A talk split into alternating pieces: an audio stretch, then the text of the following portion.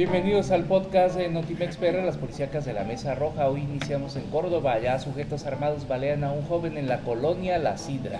Esta tarde de viernes, entre la vida y la muerte, se debate un joven luego de ser agredido a balazos cuando se encontraba en las calles de la colonia popular Lázaro Cárdenas La Sidra de esta ciudad.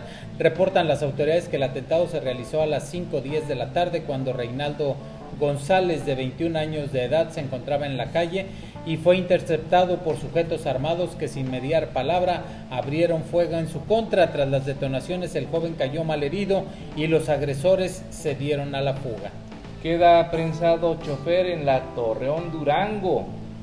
Las autoridades policíacas informaron que el accidente ocurrió al amanecer el viernes a las 7 de la mañana de hoy en el kilómetro 167 más 500 de la citada autopista en donde se trasladaron los cuerpos de rescate de Cuencamé, Lerdo y Gómez Palacio, así como Protección Civil, bomberos, elementos de la Guardia Nacional y de las corporaciones policiales. En el percance se involucraron un autobús de viajeros eh, de viajes turísticos marca Volvo y pues que era conducido por Pedro David de 23 años y un tractocamión Freightliner con razón social transportes rápidos regionales con dos semirremolques tipo tanque cargados con diésel, que era conducido por Santiago de 46. Patrulla de la Secretaría de Seguridad Pública se sale de la carretera en Vega de Alatorre. Una patrulla de la Secretaría de Seguridad Pública terminó en una zanja pantanosa al salirse de la carretera federal 180, mejor conocida como Costera del Golfo, a la altura del municipio de Vega de Alatorre, en la zona central costera de Veracruz. El mal estado de la carretera federal que presenta varios kilómetros llenos de baches. Esto, aunado a la falta de pericia y al exceso de velocidad, provocó el accidente cuando los policías se dirigían a atender un reporte.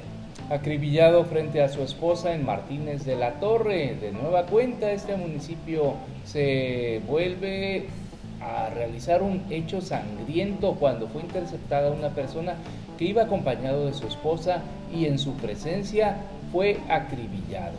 Los primeros indicios que señalan que Fernando Ulises, de 28 años de edad, con domicilio en calle Primero de Mayo, fue agredido a balazos por cuatro sujetos desconocidos a bordo de dos motocicletas en la localidad de Villa Independencia, donde iba acompañada de su cónyuge María, quien iba a su trabajo, solamente que al pasar frente a la Escuela Secundaria Técnica número 71, sufrió la agresión contra su persona y le gritó a su mujer que huyera. Detenido tras saquear un céntrico hotel en Papantla. Pues un supuesto huésped fue asegurado y detenido por elementos de la policía municipal que aún desarmados junto con personas apoyaron por la detención de un sujeto que había robado algunos objetos en este hotel. El aseguramiento se realizó a un costado del Palacio Municipal cuando empleados del Hotel Vistaín perseguían y señalaron a un sujeto que vestía pantalón de mezclilla azul, tenis fluorescentes y camisa a cuadros, manifestando que acababa de salir de dicho establecimiento con una bolsa grande llevando objetos propios de este hotel. Vamos hasta Cardel porque allá un tráiler se voltea y dejó tirado el cemento. La mañana de hoy viernes un tráiler tipo plana que transportaba cemento dejó regado los costales en la autopista Cardel Jalapa a la altura del motel Villacariño.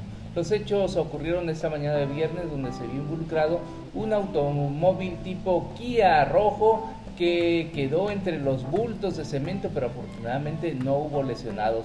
Automovilistas que transitaban se orillaron para ayudar llevándose los bultos de cemento, solo daños materiales por varios miles de pesos y el cierre de esa importante autopista. Secuestran y asesinan al líder transportista en Sayula de Alemán. Esta mañana Carlos Molina Santiago, líder transportista de la Confederación de Trabajadores de México, fue localizado asesinado horas después de haber sido privado de su libertad por un grupo armado que irrumpió en su vivienda a las 3 horas de la madrugada. El también empresario a la venta de material de la construcción en Aguilera dormía junto con su familia cuando hombres armados ingresaron de manera violenta, lo sometieron y se lo llevaron con dirección desconocida. Tras este levantón, la familia inició la búsqueda y fue hasta las 8 horas de la mañana cuando campesinos ubicaron el cuerpo sin vida con huellas de tortura e impactos de bala a 200 metros del crucero de la carretera estatal Sayula Almagrés en Los Gavilanes. Hasta aquí el de Notimex PR, las policíacas de la Mesa Roja. Sí, Ivane.